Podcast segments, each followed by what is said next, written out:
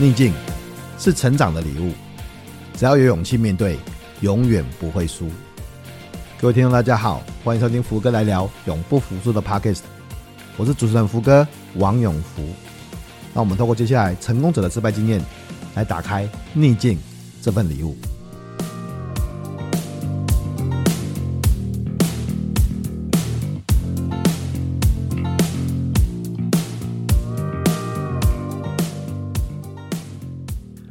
各位听众，大家好，欢迎收听这个礼拜的福哥来聊永不服输的 Podcast。我是主持人福哥王永福。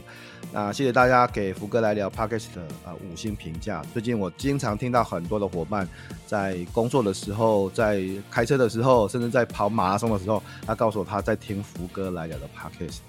我说跑马拉松一边跑一边听会不会有点辛苦？啊不会不会，哦，时间很快就过去了。每次这样一集四十分钟，半个小时，这个很快就过去了。那谢谢大家，呃，欢迎把这样的节目推荐给你的朋友，也可以推荐给，请他们搜寻福哥来聊哦。我们有好书福系列啊，作者谈新书嘛。那我们有永不服输系列，就是请成功人士谈他们的背后的挫折或失败的经验。当然也有每个月一两集啦，福哥跟你聊，我会跟大家聊一些我觉得有兴趣的话题，这样子。那福哥的呃游戏化教学的技术，福哥的教学的技术线上课程，还有还有福哥创办的海科教育，呃，欢迎大家去关注哈。那呃，其实我最喜欢的，也最希望的是大家可以去订阅。福哥来信，每个礼拜我会有一封信给大家，那大概一一两千次了。目目前都是我自己写的哈，不是请 ChatGPT 写的哈，所以 也欢迎大家这个每个礼拜，然后看看福哥对这个礼拜的一些想法跟看法哈。那今天非常开心的邀请到这个我戏称为这是经理人背后的推手哈，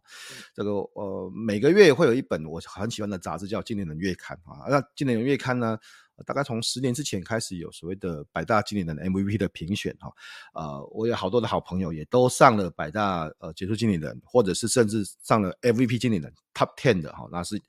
其实这个奖项呃背后就是由经理人月刊所啊评选的哈。那经理人月刊每个月会有一个特辑，不管是谈工作效率啊，哈，谈像最近啊 GPT 啊这些不同的的主题，就是帮助我们经理人可以继续成长。所以我非常非常的喜欢这本杂志，而且不会很厚，很精美，然后很漂亮这样子。那我们今天很开心的邀请到这这本杂志的总编辑哦，我是就是经理人的推手齐立文总编辑，总编辑好。福哥好，各位听众朋友好，很开心来福哥的节目。对，这个是之前，这之前呢、啊，我就刚好去上了这个齐总编辑的这个经理人月刊的啊、呃、采访，这样子啊。那当然现场不是不能只有我被采访啊，当然我就马上邀请 采访，真的真的是立刻就邀请了。对对对对对对对对对对，因为这个很难得，一般哦，我跟我跟各位听众讲，就一般是这样子，一般。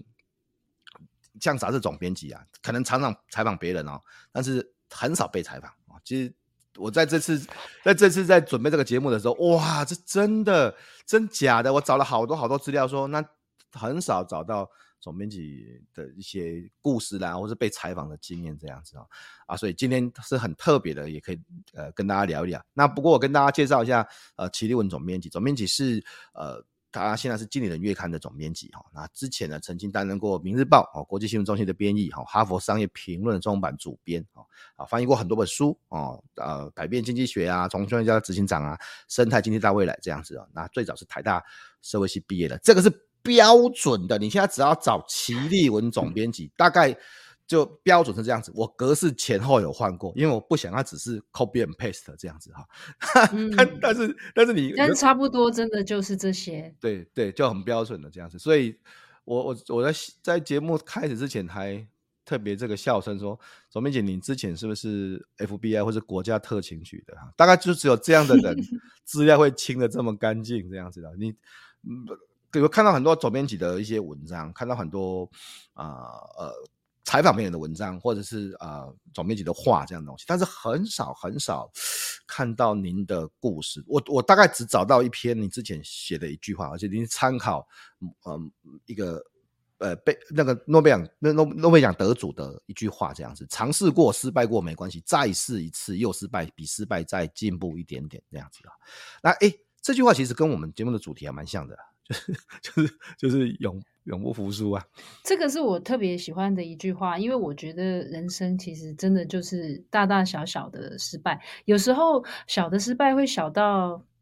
比方说，如果我待会跟福哥对谈的过程里面，如果我觉得啊，我今天讲的不够好，不够精彩，我可能回家也会挫折一下。但是就是说，哦、就是人生就是这样，有很大的事，有很小的事。但是呢，就是我自己也一直在揣摩这个，就是不要一直困在那个失败里面，怎么样可以越快速的复原？这个是我现在在锻炼的，一个晚上就恢复。以前会痛苦个一个礼拜，哦、现在有稍微快一点。哦，好，所以这个大家看到总编辑，也就是《经理人月刊》的总编辑，每天在评审好的经理人，好杰出经理人、MVP 百大经理人，那大家都看到这个成功的光环嘛。那那我们就来谈一点失败好了，来就谈一点失败或是挫折。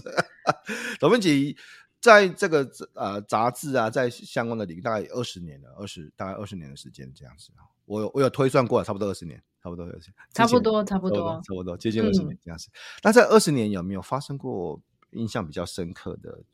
挫败或是不那么如意的事情？好，其实上次福哥问我的时候啊，我本来没有想要那么快答应他。虽然我嘴巴上立刻说好啊好啊，我会去上福哥的节目，但是我一直在想说，因为要谈的是失败或挫折。首先第一个，我就觉得我也没有太成功，然后再来就是我对失败一直有一种。比较严苛的定义就是说，好像要，比方说大起大落啊，负债啊，或是公司倒闭啊，或者是我人生有很大很大很大的考验，但是我又一直觉得说我过着一个还蛮平凡又平顺的人生，所以我福哥在给我这个题目的时候，这个考题对我来讲有点难。然后再来就是我可能天生有一种比较奇怪的性格，就是我觉得我还蛮处变不惊的。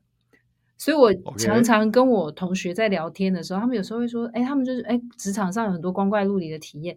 然后我都会觉得，我有时候会突然想不起来，我到底有遇过什么样很怪的人，或是很坏的事。所以我就，可是也不是我天性乐观哦，因为我天性还蛮容易，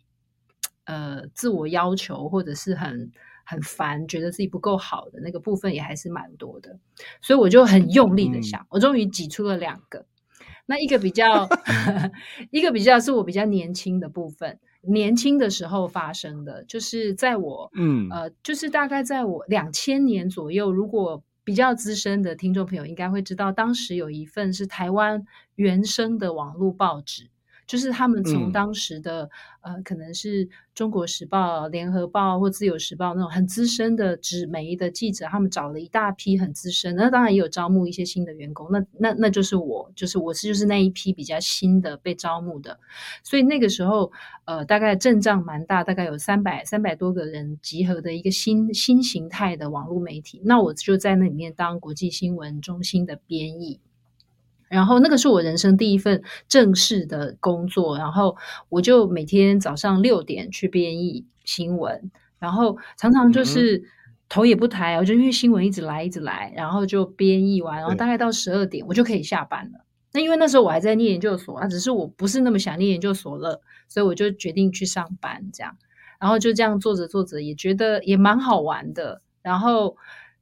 之后有一，就是大概就是过了一年之后呢，有一天，因为我都是早上六点上班嘛，所以我就想说，我就要早一点睡觉，也没多早，就大概十二点左右，因为我都五点多五点就要起床，然后我就我就准备去睡觉，结果、嗯、我突然间，因为晚上你很少同学会半夜打给你，我就突然接到他的电话，他说：“奇文，你还不赶快起床？”我说：“我说干嘛？”他说：“你赶快去看电视，电视上那个旁边的跑马都在跑，你们明日报明天要关闭了。”然后其实我们、嗯、其实那个时候我就会觉得，你现在我现在年纪大一点，回想就是说，其实那个是上班族，真的很像一个非常无助的一个人，就是你连你自己公司要倒了，你自己都不知道。所以你们不知道吗？我们真的都不知道。你们在上班的时候，对。可是你你是临时的，是很临时的。但是呢，我也觉得就是说我我我接着讲就会知道说，其实公司也筹备已久。就是说我我后来就是。我就起来看，我就真的离开我的床，起来看电视的那个跑马，然后就真的写《明日报》明天要熄灯这样。然后我就记得我当时的主管，我忘了是当天晚上还是隔天早上，我们还是收到讯息，就是说我们去把当天早上我们还是去上班，发完最后一篇新闻。那我记得好像当天我就收到了。呃，当月的薪资，还有就是因为这算大量解雇嘛，所以应该就是有会领辞职金或是解雇金。我就记得我领了那时候两个月的薪水，我拿到了一张支票，然后当天就好像我记得当时的创办人，然后就所有的记者就在同一个楼层里面，大家就在听这件事，所以你就知道其实他们也准备很久，因为那些支票啊，每一个人。该拿多少钱？其实要先准备好，其实都算好。也就是说，这家公司说不定搞不好运作个半年八个月，他其实就开始要准备要收了。对，所以就是说，嗯、事后回想，当然就会觉得说，其实公司被关闭也有可能是一个蛮大的挫折。但是，也许我那时候相对还年轻，我觉得也经得起这个。然后后来就是我，我觉得还有另外一个体验，就是我离开《明日报》之后，我后来有去再去找另外一家公司，然后那时候是有一个。呃，有一个媒体，他我我先是去做一个杂志的国际中文版，那我记得那个中文版叫做《新经济》，但是它的英文版应该是叫《产业规范》（Industry Standard）。我查，我印象中是这样。你看，已经久到我都忘记了，二十年了嘞。对，其实我那时候也是去做那个杂志的编译还有编辑，然后。大概几个月之后啊，那个美国版就倒掉了，所以你就知道，其实我也是赶上了那个两千年的两千年的泡沫，网络泡沫。对对对对，所以其实我我我其实我当下就会，我当然都会笑称自己说怎么去哪里就倒到哪里。但是其实我觉得你也可以想一想，就是说，呃，其实我觉得上班族在面对这种比较大的产业环境的变动的时候，其实是蛮无助的。但是我也很庆幸。当下相对是比较年轻，然后，嗯，或者是说，也许也，也许我可能个性上我就不太会容易觉得这是什么倒霉事，就是大不了再再往下走就好。所以这个是我觉得我在早期印象比较深刻。但是有时候也是也是因为那本杂志倒了，所以我就同一个公司，他们当时代理的是《哈佛商业评论》的中文版，那是另外一家公司。现在的《哈佛商业评论》版是在远见天下文化那边。那我当时做的是前期的那一本，我就是因为我原本服务的那本杂志倒了，所以我就被调去做哈 佛商业评论。哦哦，是，我也觉得蛮好的，就是其实因也是因为那个时候开始，我觉得我比较严肃的去认真的去理解管理这件事情的好玩，Okay. 因为哈佛商业评论的文章是很，就是就是管理啊，我对，我读我读 EMBA 啊，我在那、嗯、我在两千。呃，我二我二零零三、二零零四那时候去读 EMBA 嘛，所以那个时候你你你知道读 EMBA，当然一定会看到哈佛商业评论啊，对，哈佛 Business Review 啊这样子，图书馆里面会有，那那个是我们大概会看的东西嘛，case study 啊，个案啊，所以我大概知道哦，对，我们就大概知道说，哦，这是一个比还蛮 serious 的，比较严谨的在谈管理的一些相关的。对，那我也是在里面，我就觉得说，哎，其实管理比我想象中的好玩多了。因为我以前对于商业的理解是觉得说，啊，这是谁会想知道啊？然后，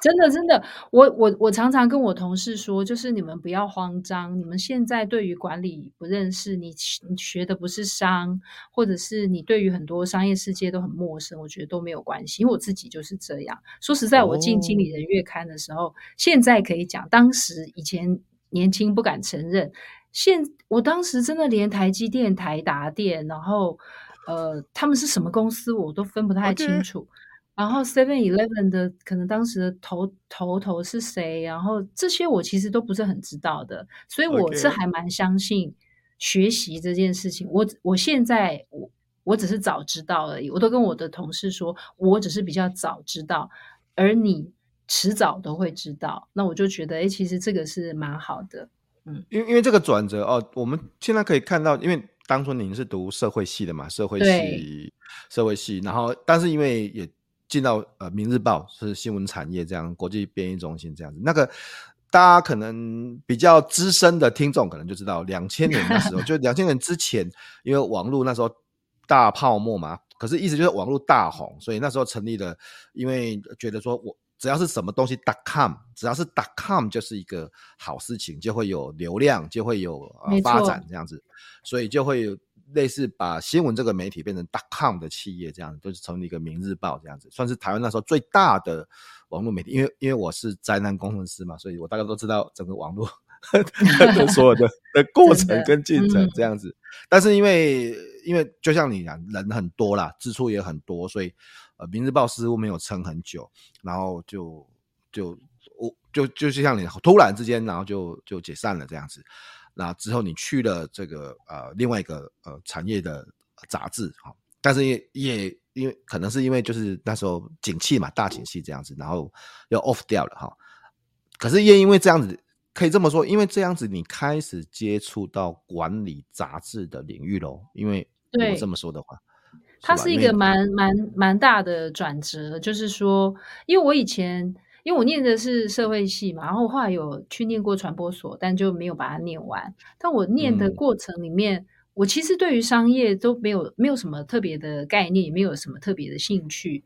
我我还蛮常讲的，就是我以前经过诚品书店的那个商业书区，或是理财书的区，我真的心里面都有一种，就是这些书是什么人才在看的？因为我自己就会可能我喜欢看小说啊，或者诶现在排行榜上面有什么畅销的，我就看一看这样。然后文学书啊，或小推理小说，就是都喜欢看这些，然后就觉得说，好像自己自己会自己。跟这个领域自己画了一个界限，然后后来因为他是工作，后来因为在编《哈佛商业评论》的时候，我觉得因为他是工作，所以就很必须很认真的看，很认真看，就才发现说，我觉得他有几，我觉得管理学有几个特色，我自己是蛮喜欢的，就是呃，他很，他跟传播学有一点像，他都是从政治学、社会学。呃，经济学、心理学，它是这种都是借来很多不同的知识领域，然后把它合并在一起。所以其实组织里面，你也可以谈组织心理学啊，你也可以谈组织里面的社会学啊、权力啊。然后就是我就会发现说，哎，其实比我想象中的好玩。然后再来就是后来为什么会在这个领域耕耘这么久？我我要先讲一个题外话，就是我是一直后来加入经理人月刊之后，然后因为我一直记得《明日报》。呃，当时的创办人是詹宏志先生，詹先生，然后他也是我们现在这家公司的创办人之一嘛，是没错。然后有一天，我就记得我跟我现在的老板何飞鹏先生，因为他是经理人的创办人嘛。有一天，我就跟何先生说：“我说，哎，我以前年轻的时候待过《明日报》。”他就说：“那也是我的啊，因为他都跟 我知道，我知道。”然后我当时就有一种那个你知道如来佛的那个掌，就是我一直跑，一直跑，一直跑，一直碰到何先生的公司，就是也也是一个蛮特别的缘分。后来就在经理人这边，大概现在加起来大概待了十八年，然后也就就是等于是前前后后因缘际会，就在这个管理的领域，真的也待蛮久的。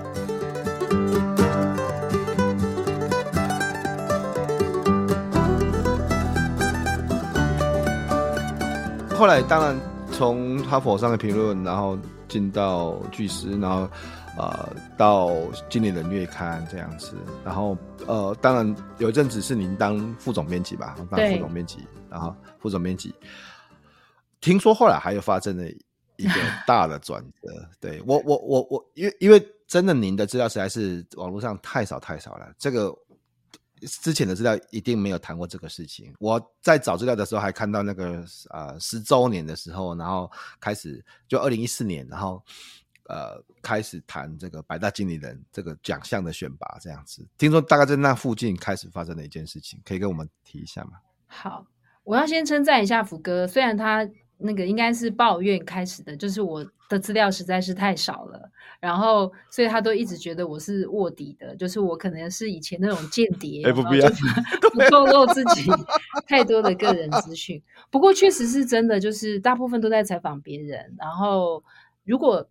去别的地方媒体或者是平台当来宾，也都是可能谈书或谈一些管理的趋势或是议题，真的真的很少谈自己。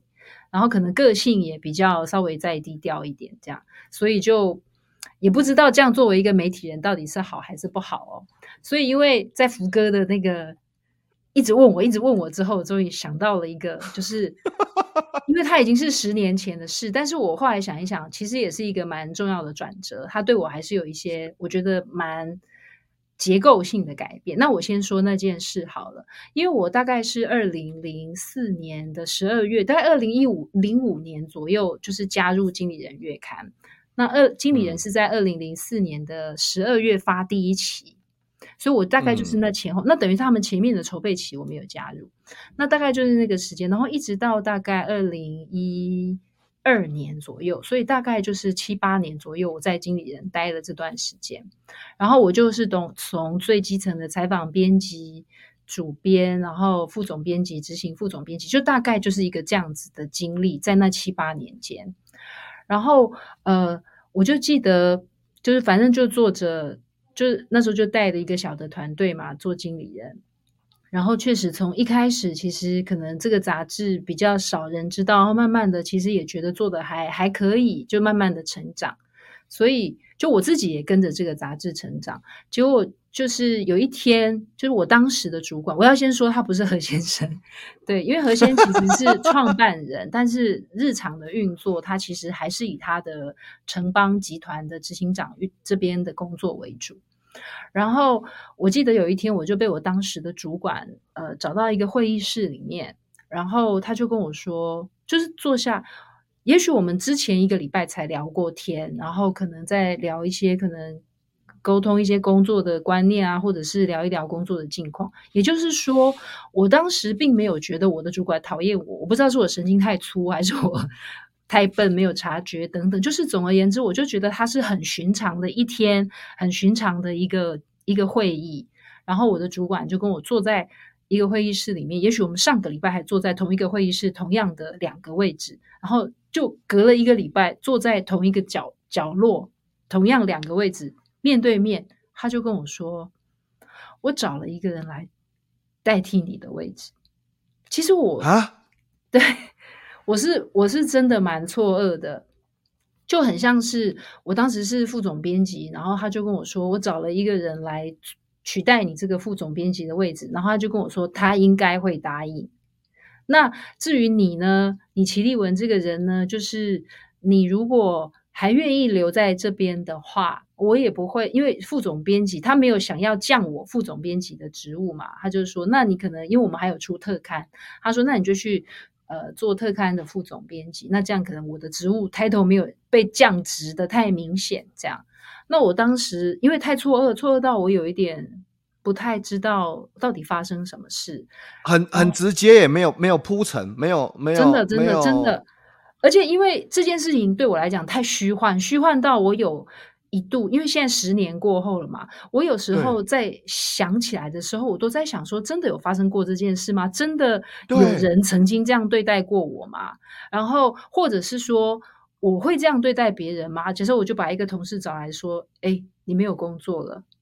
就是我好像，因为我觉得这件事情对我来讲太像虚构，而且没有没有铺陈，而且没有没有没有没有前因后果，没有。特别说，譬如说哦哦，你应该改进啊，或者什么东西啊，或者就是有的时候会会有这种安排，就是说可能假假设啦，假设真的真的我们想要处理一个人，假设老师是假设这样子，嗯，那我们可能会。啊啊，我们可能会有几次的前面的会议，说，哎，我们可能对你的现在的 KPI 可能有一些 concern 啊，对不对？那你是不是应该改进什么东西啊？对啊，至少要给我一个绩效改善计划跟改善期。对，然后我们下次的 review 会是什么时候啊？然后 review 完之后，再，哎，我觉得这这甚甚至说设一个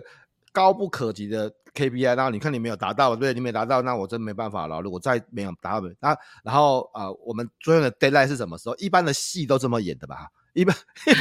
一般，对，一般的。福哥讲的很好，不管他是演戏，或者是教科按教科书的排演，你都应该会有这些剧情。对啊，对啊，是吧？所以呢，正是因为我我我就在想说，因为我觉得人有时候也会选择性的记忆，所以我就开始回想，因为你发生这事态错愕，你就会开始想说，会不会之前其实已经有征兆了？哦，是，对。然后因为我就会开始想嘛，就说，因为我并没有得到一个明确，就是说我跟你说，你如果不再你再不改善的话，我会给你一个什么样的处罚？就是我不太记得有这个过程，但.但所以，我之后就开始去拼凑说，哦，会不会那个。个时候其实就是一个讯号，那个时候就是一个讯号。比方说，呃，可能当时我的另外的主管也会找我去聊一聊，就说：“哎，你是不是跟另外那个主管处的怎么样？他好像对你不是很满意，等等。”那我自己就会当时可能提出一些解释，就在想说，会不会其实这也是一种。然后再来就是说，我我觉得，呃，因为面临这样的事的时候，我觉得。我觉得会有两种，一种是很气、很挫折，或是很多的抱怨。但是呢，我觉得也确实是我我我在想，也许我这个个性里面，也许还有一个好处，就是说，我不太是一味的，就是觉得说啊，都是别人的错，因为我就会开始想，是不是这个主管。呃，曾经交代我什么事情我没有完成，嗯，我就会我先是第一个是这样想，嗯、就是说，然后当然没有完成也会有很多原因，我也可以讲我很多的理由，但是我就觉得说，哎，有可能，因为如果是我交代同事的事，他没有完成，也许我也会不高兴。然后另外一个就是我自己，这是我后来。自己归因，我觉得也许是最主要的原因，就是因为我我觉得我在相对比较年轻的时候，我我觉得我在工作的态度上哦，就是我就是既严谨又散漫。那这有这个不懂，对，什么叫什么叫这个既严谨又散漫？对，比方说，就是我呢，我我对文字是很要求，我几乎整本杂志从专栏到所有的文章，从头到尾。包括每一个字、每一个标题、每一个小标、大标，然后所有整个呈现，我全部都要自己看过，然后我就是要调到我满意为止。嗯、但是因为这样子就会花很多的时间，对，那花很多时间就会杂志有时候，比方说我讲好今天要送给印刷厂，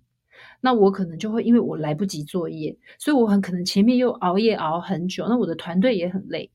然后再来就是我可能没有办法在时间内完成，嗯、所以我可能就会又要去后面去协调。我跟印刷厂说：“哎，你这样可不可以再给我半天一天？”然后因为其实它是每一个环节都是环环相扣的，Yeah. 所以就是我这边印刷厂迟了，我就必须去跟通路说，我这边也迟了，所以我可能就还必须跟 Seven Eleven 或者是跟成品书店说：“哎，我们也要延迟。”所以其实我等于是。我虽然看起来我是很严谨、很要求，可是我也没有提早作业，我也没有找到一个更高效的方法，所以可能我觉得不是可能，就确实在当时出现了，就是会递延这件事情。所以有时候可能不至于到说什么延个三天五天，有时候就是可能延一天、延两天。那我觉得，我觉得日积月累，所以我我认为我当时的主管可能会觉得说：“OK，你你感觉。”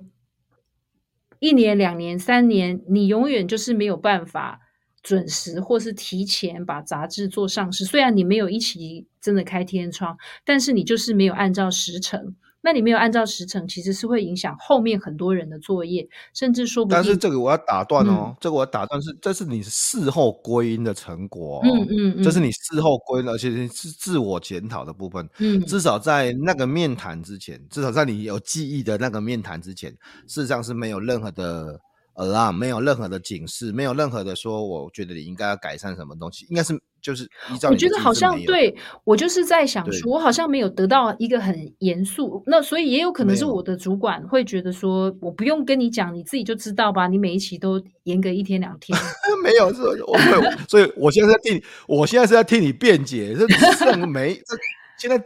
我们现在谈的这些事情，是你事后归，甚至是十年之后想起来说，因为。为什么？因为因为太 surprise 了，因为就是没有啊，嗯、就是就是没有这个戏不是不应该这么演的，怎么突然变成一个惊悚剧，然后就来一个就是嗯，我找一个人来替代你的位置这样。对对对，这这这到底在演什么？就你就觉得，因为因为因为你知道，我们这是会寻求合理性的问题啊，就会觉得这个不太合理，这这说不定。他可能必须要有道理，只是我现在找不到他的道理，所以经过了这么多年，你可能把一些细节补上去，但是这是你自己心里面补上去的细节哦，这可不是真实，或是是不是必须有发生的事情。不过我只是好奇说，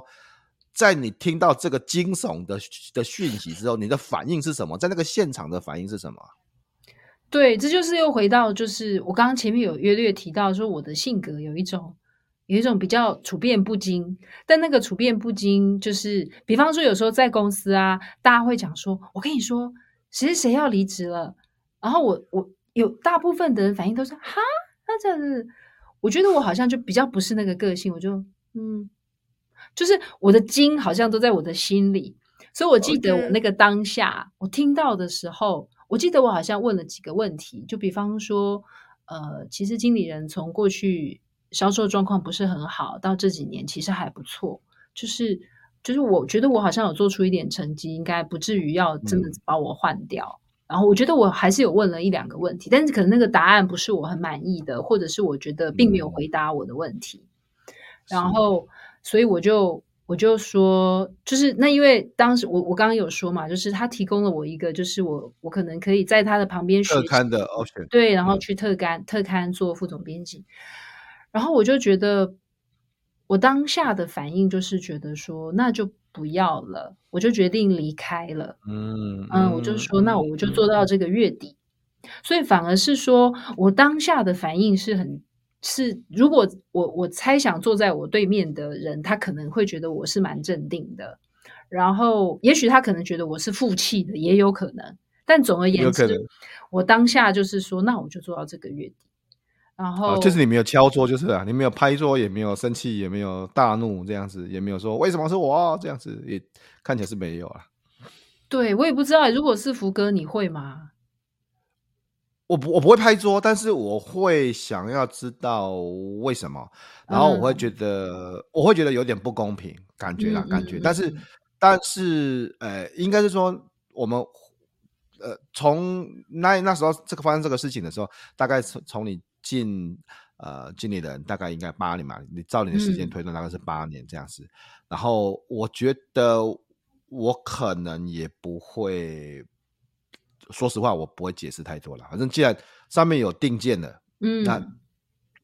就是你有定见才会跟我讲这些的。对，你讲这些东，这个这个事情也不会再往什么其他，也不会透过我在说什么然后改变这样子。所以我的反应可能会跟你很像哦，就是说。我会问几个问题，然后如果问这几个问题，我听到的答案可能就是所谓的这种表面的答案，那我就知道说，其实我在问也问不到什么东西。嗯啊、呃，那我就会说好，那我了解了。那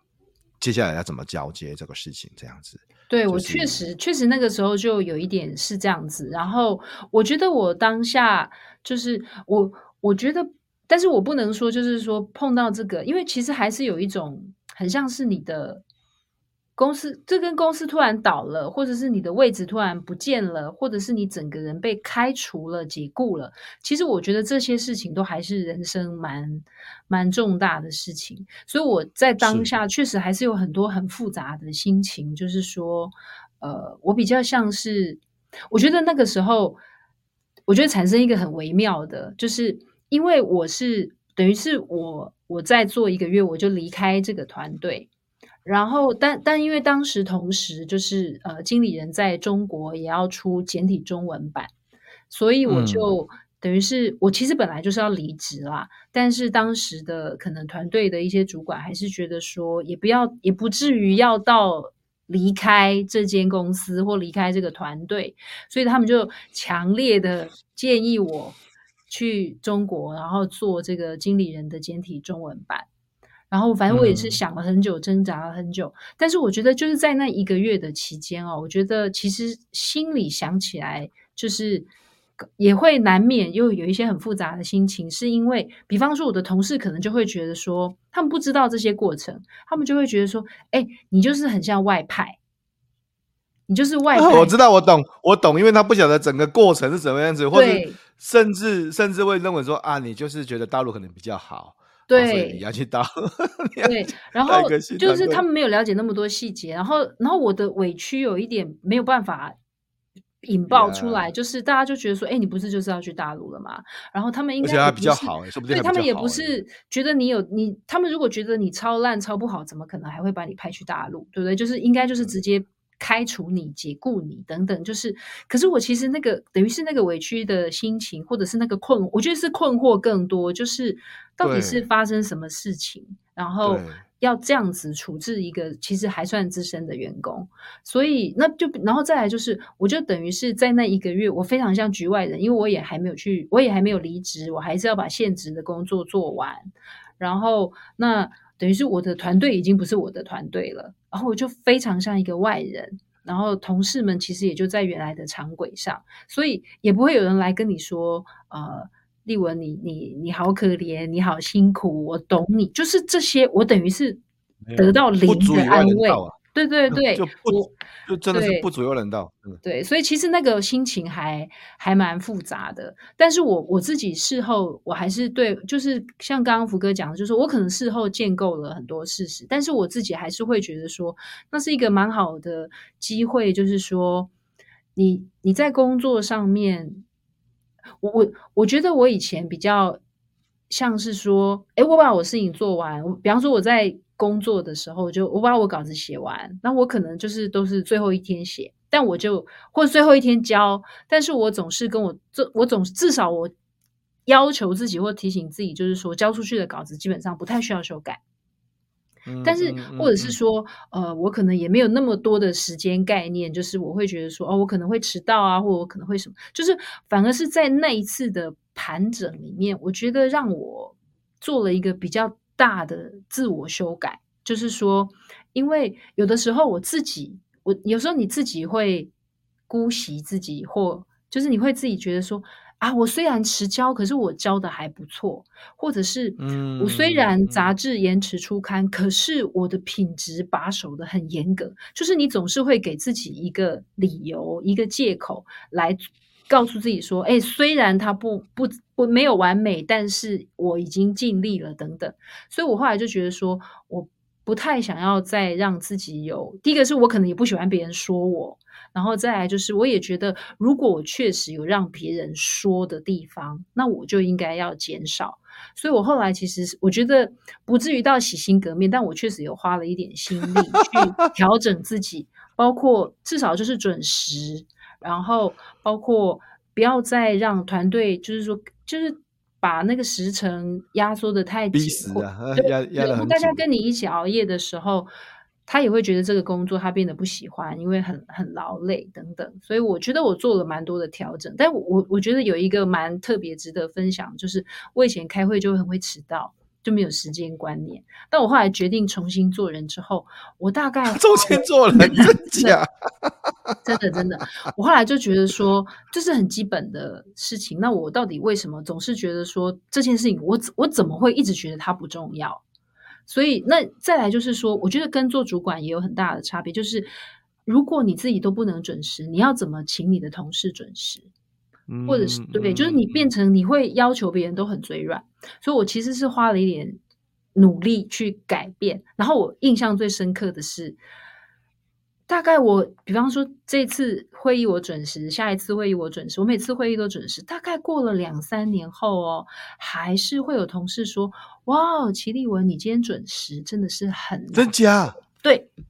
所以我就印象两三年呢，真的真的，所以我就觉得说，其实那个印象，因为印象管理也很重要。就是你花了那么长时间，哦、其实大家对你的印象可能还是停留在过去。所以我就会觉得说，其实这个对我也是蛮重要的一课，就是说，你要摧毁自己的印象，到你要调整、改变自己给人的印象，这个过程。都是，这摧毁可能是很快的，但是你要改变，让它变好，其实要花很长的时间。所以我，我我觉得我在这个过程里面，我自己我自己是学到蛮多的，就是说我花更多的时间去自省。我我，而且我觉得我以前看那个呃奇异奇异公司前总裁那个杰克韦尔，我很喜欢他书里面有一句话，他讲说不要不要让自己变成受害者。嗯，就是说你遇到事情的时候，嗯、你不要一直觉得说就是别人害我，就是别人对我不公平，就是别人这样那样，所以我才会这样。我觉得我我并不是因为看到那句话我就变成一个可以这样思考的，我反而是说有了一些经历之后，我发现对啊，就是说常常那个在抱怨，然后觉得都是别人害我的人，其实我觉得他们比较容易在遇到事情的时候会比较容易困在里面。那我觉得我自己，因为我可能比较是我比较觉得说，其实自省比去抱怨更重要，所以也觉得至少最后，嗯、比方说十年前那件事，我也不气了，甚至我有时候都忘记了。今天是硬佩服哥挖出来的。哎、欸，后后来去大陆待了多久？待了一年吗？对，待了大概快一年。对，但是因为出版市场变化也很快，就，就是那个时候就是。在中在大陆试了大概一快一年左右，其实我觉得大陆那边变化更快，他们很快可能就发现纸本大概真的不行了。嗯，所以后来大陆就等于是我离开，就等于是我从呃上海的工作结束回到台北，大概就是在我离开之后的那很长一段时间，就是自媒体蓬勃发展。所以我也觉得啊，我可能也错过了在中国看那个自媒体蓬勃发展的一个关键黄金时期。可是你现在是总编辑啊，中间跳了一段呢，你中间跳一段呢，就你你大陆回来之后就回来就又回来经理人杂志嘛，就又回来经理人。大陆回来之后我就回来经理人，然后对，有我记得，其实我那时候并不是说回来要特别待在经理人，就是我也觉得，因为当时我妈妈生了一个病，所以我也觉得就回来这样子，然后我觉得。确实，在那个时候，我觉得有还是有经过一番考验，就是因为何先也不是轻轻易易的就会把总编辑给别人做的，所以其实我觉得等于是说，我觉得自己在等于是重新又回到了经理人月刊，我觉得，我觉得我自己也做了蛮蛮多的调整，然后。心态上面啊，或者是工作态度上面啊，我觉得都算是重新的学习。所以我记得有一次，有一次好像何先出新书，然后我就我刚好拿到，就请何先签名，嗯、然后他就何先就写了一个话，就是就是我印象我记忆是这样，他说看着你成长，看着你变成一个不一样的人，所以我也觉得就是说，可能说不定在。因为我跟何先生这样工作，可可能就是大概是快二十年了嘛，所以我觉得就是在这个过程里面，也许真的也是有很多变化，就是从不成熟到相对可能稍微可以比较有个样子。我觉得一个一个工作者的成长的的历程，我觉得也是中间也是蛮蛮多，考不好旁人看会看到更多的细节。对，嗯嗯，我算是一个旁人呐、啊，就是我听 听到您谈的。这么多的事情，这样子，从最早从社会学系，然后呃，很怀疑说这个三管书到底谁会看，这样 到他到到因缘机会进到哈佛，然后再进到经理人月刊这样子。那当然，呃，可能因为对品质的要求，或是对不同，就像你讲的，就是呃，可能又严谨，然后又又又散漫这样子。那对品质的要求太多的时候，可能对 schedule 就没办法掌握住，甚至开会时间啊这些事情。嗯、但是因为有一个戏剧性的，我称为它戏剧性的一个 一个一个对谈这样子。其其实有时候是这样，就是我我不会合理化说那个事情这样做是对的。对不起，我我我的个性啊，我并不会事后去合理化说啊这个事情这样做是对的。嗯、我的意思就是我可能不会这么做事情，这样因为这样 too surprise 嘛哈。但是。嗯但是也因为可能这样子的东西，让你有一些的啊醒思啊，或是想法，或是改变，或是自我思考的部分。因为，因为，因为他太，他太，他太不 make sense 了。他就就反而是真的，因为他太不常态，他太不按照剧本演，你才会想，哎，这中间是不是到底掉了什么东西？这样子。对，我到现在，其实我现在讲，我还是会觉得说，我会不会讲错了？然后会不会其实人家有跟我讲，就是因为太对，然后可是我又想说，我记忆力还蛮好的，然后我也不是一个好像喜欢就是扭曲或者是就是装可怜的人，然后我就我到现在真的有时候还会想说，那件事情真的是像我想有发生吗？对对对，我我还是会这样觉得哦。对对啊，但是也因为太这个事情太强烈，其实这么讲，回到如果回到那个时候。发生的时候，其实是蛮 shock 的哦，其实真的是蛮嗯、所以的这个 shock，你从十几年之后回想，还是有点 shock，因为都还在怀疑这个事情有没有发生过。只是你把它，只是你把它消化掉，而且你用一个专业工作者的态度，我会这么说，我就是也不吵嘛，也不闹嘛，嗯、然后我们就想看看自己到底有什么地方可以改变，什么地方可以转变。嗯啊，然后又经过了一段的，不管是呃从大陆再回来，就像像何先生，我我怕听众不了解，我们今天谈的何先生就是何飞鹏社长。哦，对对对，经理人的创办人。对 对对，承梦集团的执行长啊，和我的贵人啊，之前上过我节目的何飞鹏和和何社长这样子。那呃，看到您的成长这样子哦，所以回回过头来到现在，你看这样一一整段的经历这样子，我想也许说不定啊，在听节目的现在，有些伙伴刚好也会遇到说，哎。突然长官给他一个什么要求，甚至忽然他的工作受到一个很大的改变，或是突然说他觉得一件很不公平的事情发生在身上这样子。然后如果刚好有这样的伙伴在听这个节目，对于目前正在经历这些下克或是挫折，或者是甚至觉得呃怎么会这样子发生的伙伴，您会跟他说什么话？嗯，我觉得我自己其实我很不喜欢，就是说啊、我我自己不是很喜欢讲那种很。很俗套的，就是说你受过挫折，你总会在里面学到一点什么东西。但是我我倒是有一个蛮特别的体验，就是说，因为我等于是我就离开经理人之后，然后在我去大陆的时候，我中间有大概一个多月的空档，然后那个可能是因为我的职牙都没有太中断过太久，然后所以那一个月啊，他其实反而因为我我就发现说，哎，时间都是我自己的。然后我到底每天要做什么？所以我就每一天就早上啊，我反而比平常 上班的时候还更早起床，然后就拿着书，拿着电脑，然后我就去咖啡店，可能去星巴克或任何一家，然后我就坐在那边，因为没有事嘛，就是然后很轻松的心情.所以我反而就开始看书，然后我因为也很专心，所以我常常就一整天就把一本书看完，然后可能坐了几个小时，把一本书看完。看完之后回家，到晚上想说，哎，晚白天读那个书不错哎，写一点心得好了。所以我反正那时候开始想，哎，我来写个部落格好了。所以那个时候，因为以前在工作的时候会很多杂物打打断事情追着跑，对自己想要思考写东西，然后发现，哎，那一段时间，我后来觉得虽然是很短暂的一个月的时间，但是给了我一个很特别的启发，就是说。我发现啊，就是我有工作没有工作的时候啊，我喜欢做的事情是一模一样的，就是我就是喜欢看书，我就是喜欢写东西，然后我就是喜欢知道新的东西，然后我后来发现，因为。后来因为连商管书、理财书我都啃得下去之后，我就发现我超杂食，我什么书，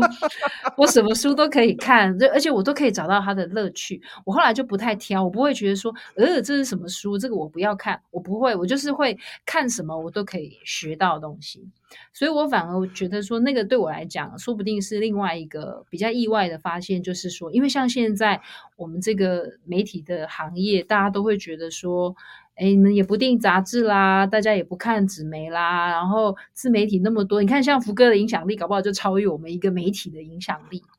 你真的想太多，太多我我我上我上那个经理人月刊的那个 podcast，很多人说，哎，这一集很谈的很有趣耶，像之前甚至之前那个小翠，你的好朋友，啊、对对对，呃，对他他也有对严小翠，他也有分享说，哇，这集啊，这谈的很精彩这样子，所以这个经理人。台湾经理人的推手就是经理人月刊，而经理人月刊背后的掌舵者就是我们现在的这个七六总编辑，这个 是没有怀疑的啊，这是没有怀疑的。对，所以就是说，我觉得也是因为这样子，我好像心里有一个比较定的锚，就是说我比较不会觉得说，哎，媒体变动很多啊，我们这个是穷忙的行业啊，我就不要做啊，或者是我是不是要转行啊？然后这一行会不会呃前景黯淡？我好像就。等于是说，我好像对这件事情就比较没有困惑，我都会觉得说，idea 还是很重要的，想法还是很重要的。然后，那我只是传递的媒介不太一样了。嗯、不过，我也要推荐一下福哥上次来接受我的 podcast 专访那一集，反应非常好，也是应该应该会在我的采访里面，那个下载数、收听率是很高的。然后我自重点是我自己学到很多，他在教我。怎么教我的同事？对，我我后来有跟您说，这个在不疑之处有疑，最好的就现在所谓的素材的媒体，就是叫 ChatGPT 生文章，那里面就有很多很疑惑的东西，看起来是一本正经，嗯、里面都是假的，的这样。嗯、所以要叫要叫新的总编辑，你看我都还我都还记得您这个采访我的时候，就问我的问题，真的这些事情。对，这个这个呃，其实很很荣幸啊，很荣幸这个访问目前台湾经理人界啊，经理人界最 重要的推手，就是。呃，我们的总面积，然后最开心的是，原来总面积以前是啃不下去这个商管类的书籍，这样子。原来啊，对啊，我觉得那个很无聊，到底谁要看？没关系，没关系。我像我呢，像我呢，现在看到那个什么散文啊，啊，什么故事啊，那呃，你就是你社会系会看的书，我就想，这到底谁会看这种书？这到 这到 这到底是给谁看？看这种书到底有什么意义啊？这个这到底所以其实其实是一样的，但是重点是你已经从。呃，可以看这种这个比较呃比较有深度的书哦，我这么说好了。到我现在可以看这种应用性的三管书，我还是回在三管书的领域，我还是没办法去看。没有，福哥的书很实用，我觉得那个实用是、哦、因为有的哦，有的技巧。浅浅的，你会看完觉得说没有什么，但是我觉得福哥的书是真的可以对实际上的，而且它不一定是教学，因为教学其实我我我那天在采访福哥的时候比较接近，就是说你在职场上面作为一个小主管或是 leader，你也常常是一个 coaching 的角色。那我觉得福哥在做这个。嗯就是说，虽然它看起来很像是写给老师，但是其实我觉得各行各业，只要你是在分享知识或是技能或是讯息的人，我觉得都蛮受用的。非常谢谢总编辑的推荐，这样让游戏化教育的技术可能多卖个一千。带货，带货，带货。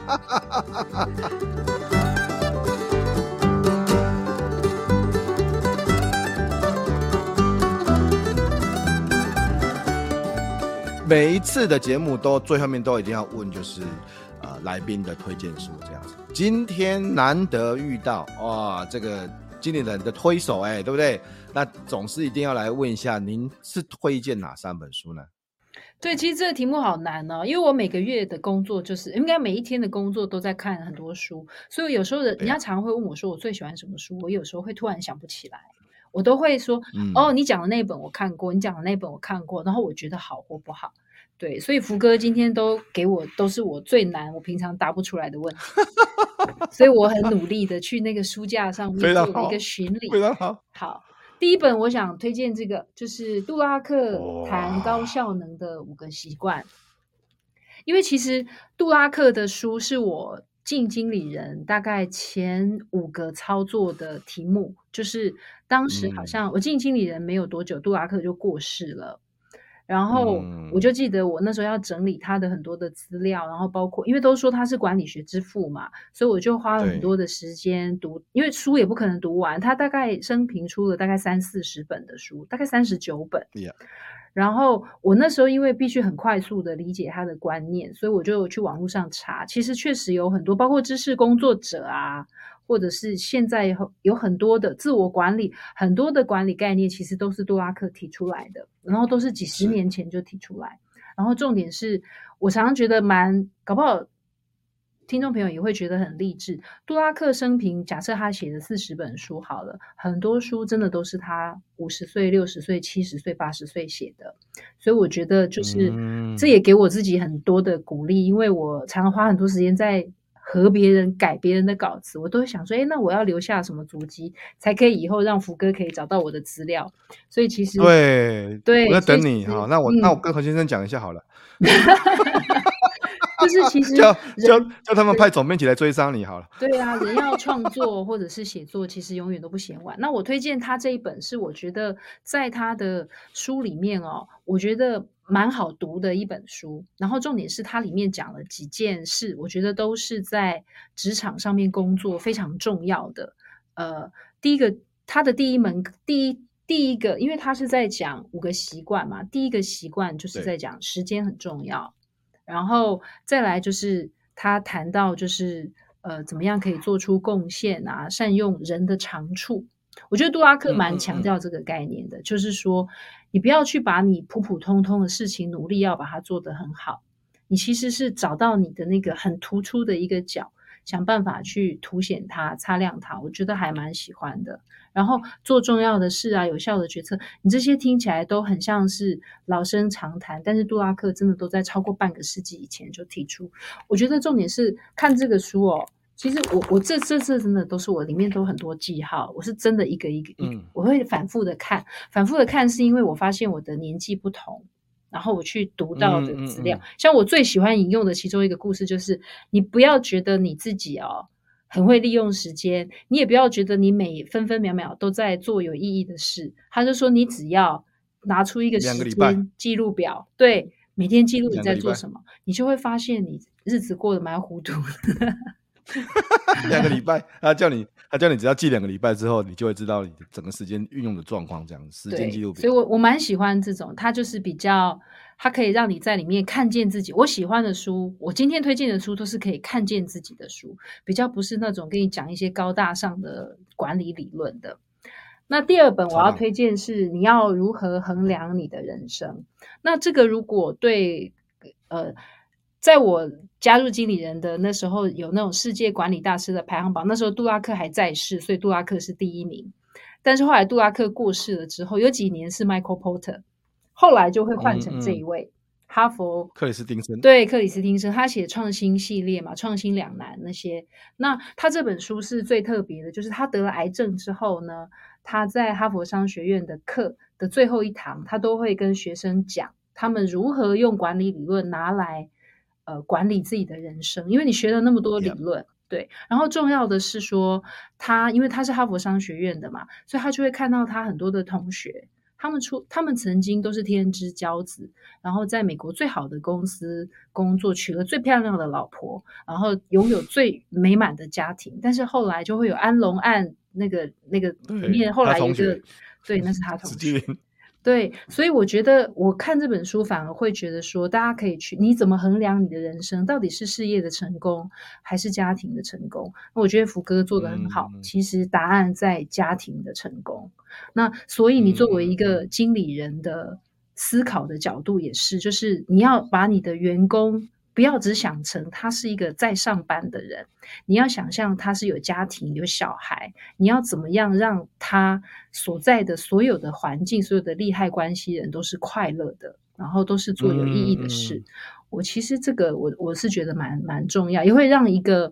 呃作为一个主管，你会比较有比较 carry，你会你你你会不是一个那么工具导向的、利益导向的，你会是比较关怀人的主管。这个我推荐大家看。第三本，第三本是，这是我很喜欢的那个经营者，他是呃 Intel 的共同创办人之一安迪·葛洛夫。那我今天拿的是一对一给你的一对一的指导，但是我其实蛮推荐大家看他几乎所有的书。然后像他在大块，这是远流出的。但他在大块也有出那个十倍速时代，就是那一句很有名的话：“唯有偏执狂得以偏执狂得以生存。”嗯，对对对。然后还有在远流也有出另外一本是格洛夫给经理人的第一课。他那我喜欢格洛夫是因为他是他是念化学化工的，但是所以他的管理学哦都是在他当上 Intel 的总总经理 CEO 之后，他就是每天看报纸。看杂志、看书，他是在那里记笔记，就是我要这样子做管理，我要这样子做领导，所以他这些书哦，都是他个人的阅读笔记跟心得，嗯，然后我觉得全部都很实用。那更别说最近几年很红的 OKR，其实这个制度就是来自安迪·格洛夫在 Intel 里面推行的一些管理方法，所以我觉得。就是这个人跟这个人所推行的一些管理的方式，我觉得都非常实用，也比较人人文导向。所以我今天推荐大家的书都是属于好看的书，不会太工具型，然后也不会太硬邦邦，都是很艰涩的理论，全部都是大量的故事。那如果大家还真的很喜欢看故事的话，我是蛮推荐这个写 A 到 A 加，然后基业长青。然后为什么 A 家巨人也会倒下？这一系列的书，我都觉得我蛮喜欢这位管理大师，就是吉姆·柯林斯。我觉得他的书全部充满了很多的故事。嗯嗯、然后你仔细看他所有的书，都是在告诉你，就是人要很谦虚、很学习，然后人生会有很多的不确定，那你在里面并不是可以找到一个标准的答案，但是你可以参考很多人的经验，找到自己最适合的生存法则。我觉得都是好看的书，嗯、不会睡着。呃。不是不是不会睡着而已。这个总编辑推荐的第一本就是杜拉克谈高效能的五个习惯。嗯，听过我节目的伙伴都知道，这是我最推荐的一本书，就是我觉得人生不能错过的三本书之一。就是我有它的繁中版，有它的简中版，在二十几年前啊、呃，也是因为他的里面的很多建议，包含说记录时间啊，啊，包含是发现自己的天赋跟才能啊，哈、嗯，然后呃，做一件事情九个月之后回头去 review 一下成果，看看你。预期跟呃最后面的成果有什么差别啊？像像这些事情，嗯嗯嗯、就我我我甚至还在今年买了一本呃儿童版的哈、哦，这个读书共和国那边出的，给我的孩子，我说希望说他、嗯、这是他可以看下去的。呃、好啊，你赶快给你的小孩读，我们下次来采访高校青少年。不错不错不错。然后那个你要如何衡量你的人生啊？这个克里斯汀森，那这本书我也其实有时候看到后面看到这个。这个眼眶红啊，当然因为他自己因为生病的关系，嗯、其实有很多的醒思，对于这个这一辈子这样子，然后工作啊、家庭啊、道德的部分哦，你你是不是对得起你自己这样子？嗯、格洛夫呃，格洛夫的系列哈，格洛夫给你的一对一指导，当然这里面有一整个系列的书，我觉得很棒哈啊，从、呃、A 到 A 加，吉姆·柯林斯哈啊，都是哈佛系列的哈，哈哈哈，哈佛商学院系列的哈，这个。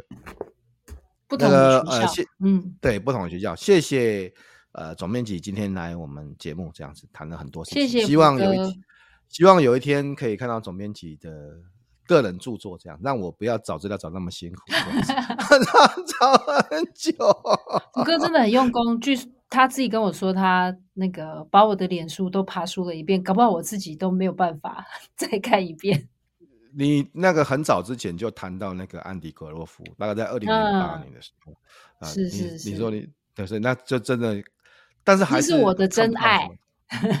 真爱，不是敷衍你，我不是说我最近看的哪三本，我是我确定确定是真爱，很早之前就是为偏执款得以生存这样子，嗯啊，所以今天非常谢谢大家。呃，收听这个节目，这个节目如果之后我再把这个节目，因为现在 AI 这么发展，我再把这个节目的采访稿直接转成 AI 文字稿，直接让总编辑你再次再度利用这样，这样以后就不会大家找着 要找他们就好的，谢谢福哥。呃，总编辑最后没有想要要跟观众来宾啊 Podcast 的伙伴说的话呢？好，我是哎、欸，当然一定要请他们去找《经理经理人月刊》。对啦。就现在，如果不读杂志的话，可能可以追踪我们的赖社群啊，我们有赖官方账号啊，脸书的粉丝团都有。然后我觉得比较想想推荐的是，就是像福哥上次参加我们经理人 Podcast 的录制，就是说经理人 Podcast 也欢迎大家去订阅。然后我们也一个，嗯、如果大家刚刚觉得我说书说的还可以的话，就是我们也有一个影音说书的服务，叫做新书快读。然后那个我是我们跟何先生还有我们经理人的编辑团队，我们大概每个月会挑两本书，然后透过影音的方式说给大家听，所以你可以用看影片的，你也可以用听的方式。那当然，如果你还想要有线上课或是线下课的学习的话，经理人也有新商业学校，大家也可以 Google 找一下，我们在上面有很多各式各样不同管理领域的课程，大家都可以参考。嗯。这是工商服务，感谢这个，哎，一定是要对，大家可以去追踪经理人月刊，经理人月刊的不管是粉丝团，然后呃新书快快读的服务，然后经理人福哥也有上的 Podcast，对，请大家这多多支持，多多爱护。今天非常谢谢总编辑来到我们的现场，谢谢大家，我们下次见，拜拜，拜拜。